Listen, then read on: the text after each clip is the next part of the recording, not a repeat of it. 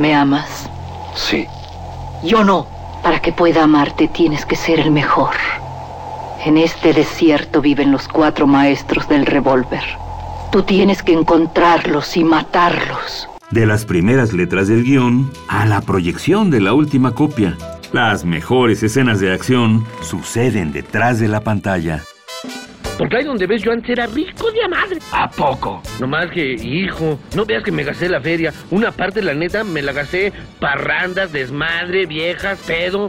¿Y la otra parte? No, es así, me la gasté a lo pen... Radio UNAM y la Academia Mexicana de Artes y Ciencias Cinematográficas presentan Toma 46 con Blanca Guerra, el cine en voz de sus creadores.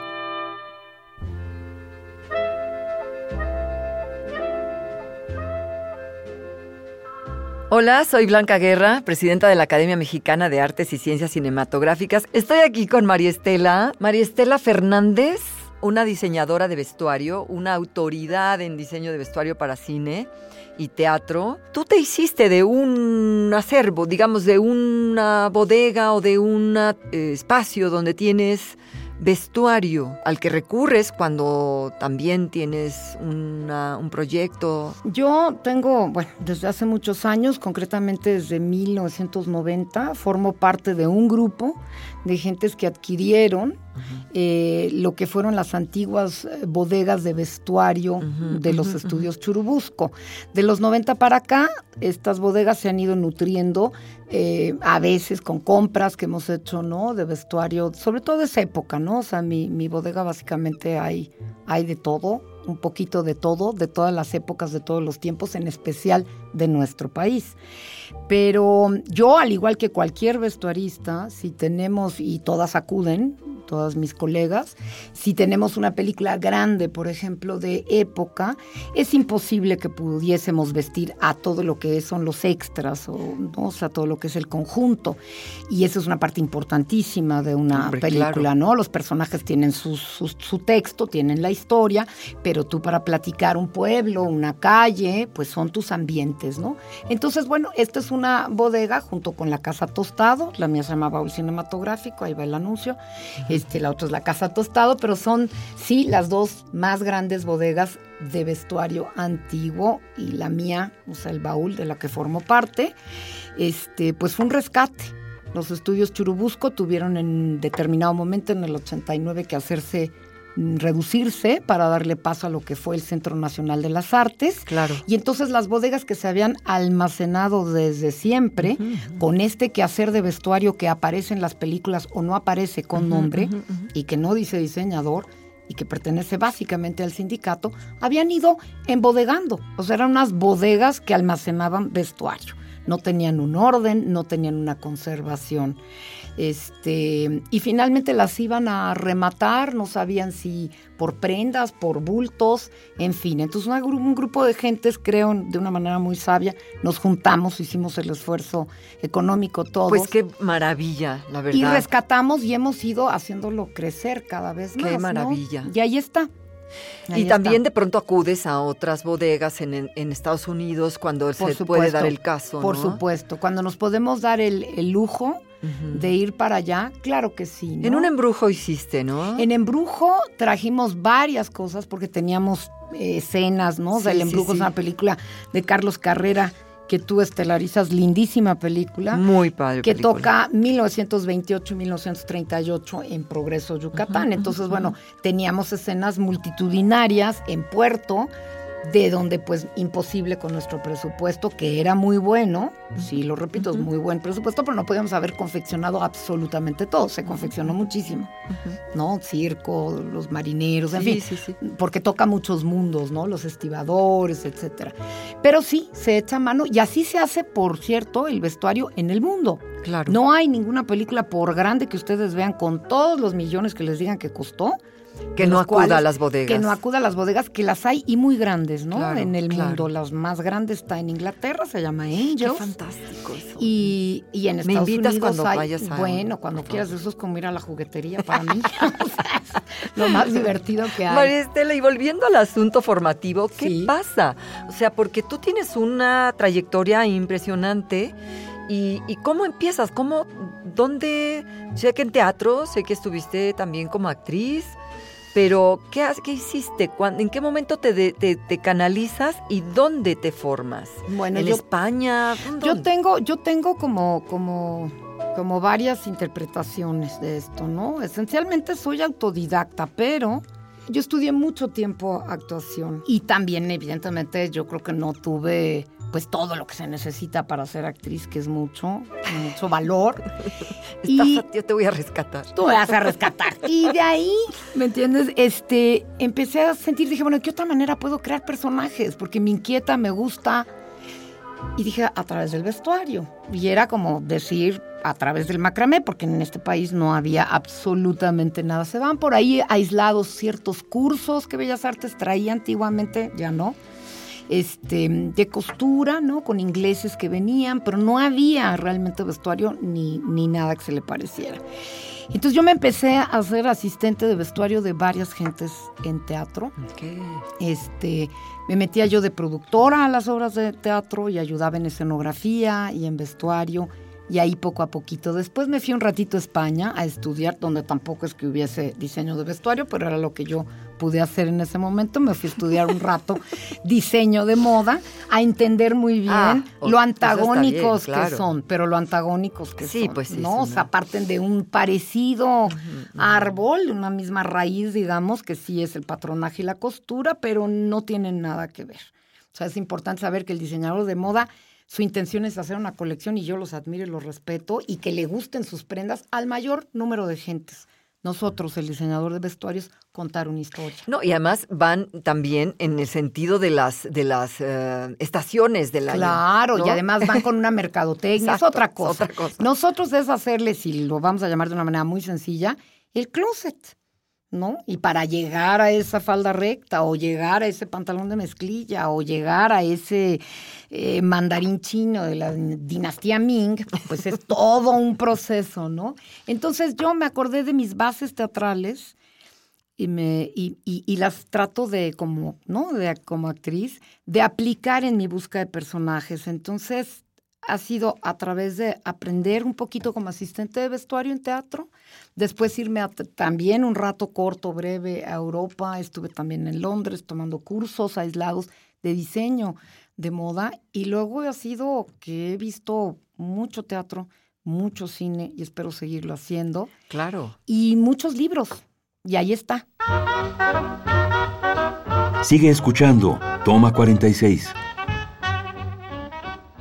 Toda esa trayectoria, Maristela, ¿cuántas películas has hecho? No sé. Has repetido con muchos directores. Sí, sobre todo hay dos que me llaman siempre, que mm, ojalá que, este, que así siga siendo, que Ojalá. son Luis Estrada y Carlos Carrera.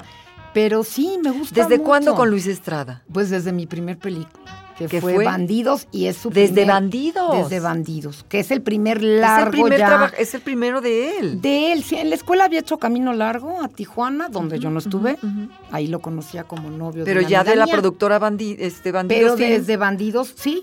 Y lo que es curioso, fíjate, de esa película es importante mencionarlo. Todos los bandidos, o sea, todos los que estuvimos en la película de Bandidos, todos seguimos trabajando en esto. Cosa que es muy raro, ¿no? Y me encanta, y me encanta. Todos, todos, todos, los que son productores, los que estaban en locaciones, vestuario, arte hecho por Brigitte Brock, ganadora de Oscar. Uy. En fin, si es una película. Siguen en su, en su quehacer, en esa el Chivo disciplina. Lubeski, que fue el fotógrafo. Sí. Entonces qué así maravilla. fue. Esa es mi primer película ya que se realizó. Antes de eso tuve dos intentos. Este, y no, no, no terminaba como asistente, incluso no, no pude por razones personales súper triste, y una porque no se filmó. No, o sea, a mí la primer gente que me da así oportunidad de poder diseñar es Felipe Casals en un proyecto que fue un Tigre de Santa Julia, no el que después se hizo, otro. Claro, otro pero, guion, pero no lo hizo. no, no lo pudimos hacer, ¿no? Y ahí aprendimos también una lección, ¿no? Que nos dijo Felipe, van a ser siempre muchas más las películas que no se van a hacer que las que sí. Así es que cuando algo coincide en este acto de amor antes que otra cosa y de creatividad que es hacer cine, hay que estar muy contentos y muy felices. Y hay que correr a ver nuestras películas. Hay gran cine. Sí, hay gran cine, Sí. hay, hay cine muy variado, hay cine para todo tipo de público Sí. y, y- y hay, que, hay que colaborar realmente, hay que ser parte de ese movimiento como público, este, Es que sea parte de los es un- creadores. es un cine que, que habla de nosotros, mexicanos, pero luego es como si aventáramos también una piedrita en el agua y se hicieran surcos y ondas, y que luego puede llegar a todos lados. O sea, tenemos realmente películas universales. Así películas es. muy de nosotros, ¿no? Y eso nos ayuda mucho. Esa es la única manera para luchar contra tiempos difíciles. Yo creo que ahí se está dando, se, se está dando, ya Sí. se está dando, ya Sí. hay una actitud del público mucho más a, a la este, ¿no? A, a- a- a tratar de no tratar, sino ya antojada para, ¿no? Para ver nuestras cosas Sí. y, y yo creo que ha sido a partir también de muchas, de muchos reconocimientos en, en otros países hacia Por nuestro supuesto, cine. por Hemos tenido, los medios también se están sumando ya a, a- a tratar de hacer cosas con como la difusión que se hace para el Oscar, también la difusión que se hace para la Academia de Artes y Ciencias Cinematográficas. O sea, la, de la la, cual Academia soy Mexicana. muy feliz miembro desde hace, pues Así entramos es. juntas. Entramos ¿Cuántos años? juntas. ¿Diez años Diez llevamos? años. Llevamos diez años. 10 en la años academia. militando en la academia. Militando en la academia. con todo gusto y con, todo, con toda felices, convicción. Con todo, con subidas y bajadas. Aquí estamos. Sigue escuchando Toma 46. Creo que todos los directores con los que has trabajado te han aportado muchas cosas.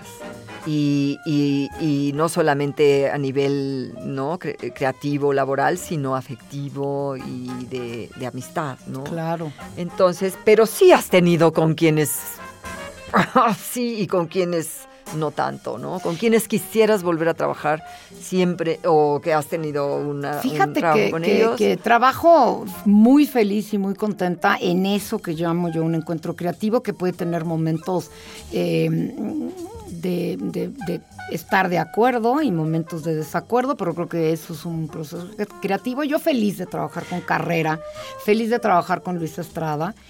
Y realmente fíjate que con los directores con los que de repente he tenido un pequeño desencuentro, no han sido mexicanos, son extranjeros. Qué curioso. Sí, sí, sí, un desencuentro que te repito, nada grave. ¿no? Este, pero yo repetiría, yo creo que prácticamente con todos, ¿eh? O sea, sí se ha formado como gran familia, ¿no? Sí, y, y bueno, siempre trabajar con aquellos que ya conoces, pues es mucho más agradable que no Este, Claro. entrar en una dinámica de empezar de cero, ¿no? Ah, Pero también es muy emocionante la página en blanco, ¿eh? Yo soy una gente que no me gusta estar en lo mismo, no puedo estar encerrada, no puedo estar con, con lo mismo. Me encanta reencontrarme a nivel creativo, ¿no? Con directores, con actores, con diseñadores de producción. Pero me gusta la página en blanco, o sea, la nueva historia, cómo la vamos a abordar y también las nuevas maneras, ¿no? Entonces, de los jóvenes. Y con las nuevas generaciones, con las nuevas generaciones, con los con las óperas prima, ¿no? con- porque he sido reina de ópera prima mucho tiempo, pero por ejemplo ahorita acabo de terminar el año pasado un proyecto que todavía no está concluido, estamos en ese proceso, pero tuve oportunidad de trabajar con Ernesto Contreras, que no lo había hecho y me encantó. Y con- fue en, en en Párpados la- Azules. No, en La Habitación. La Habitación es una película que estamos todavía por terminar y hay una parte que dirige que dirigió Ernesto. Es una película basada en una serie de, de- de episodios, digamos, y cada uno va haciendo distintos directores. Entonces me encantó trabajar con Ernesto Contreras, me encantó trabajar con Daniel Jiménez Cacho como director, no como actor, que nos conocemos desde hace muchísimos años. ¿Cuándo hizo eso, Daniel? Ya fue- lo hicimos el año pasado y todavía no está terminada la película. Hasta hay episodios que faltan por filmarse. Sí, es una producción de Machete, que son... ¿Es donde están él y su mujer o no? No, Maya y él no, no, están. no, no, no, no, no, no.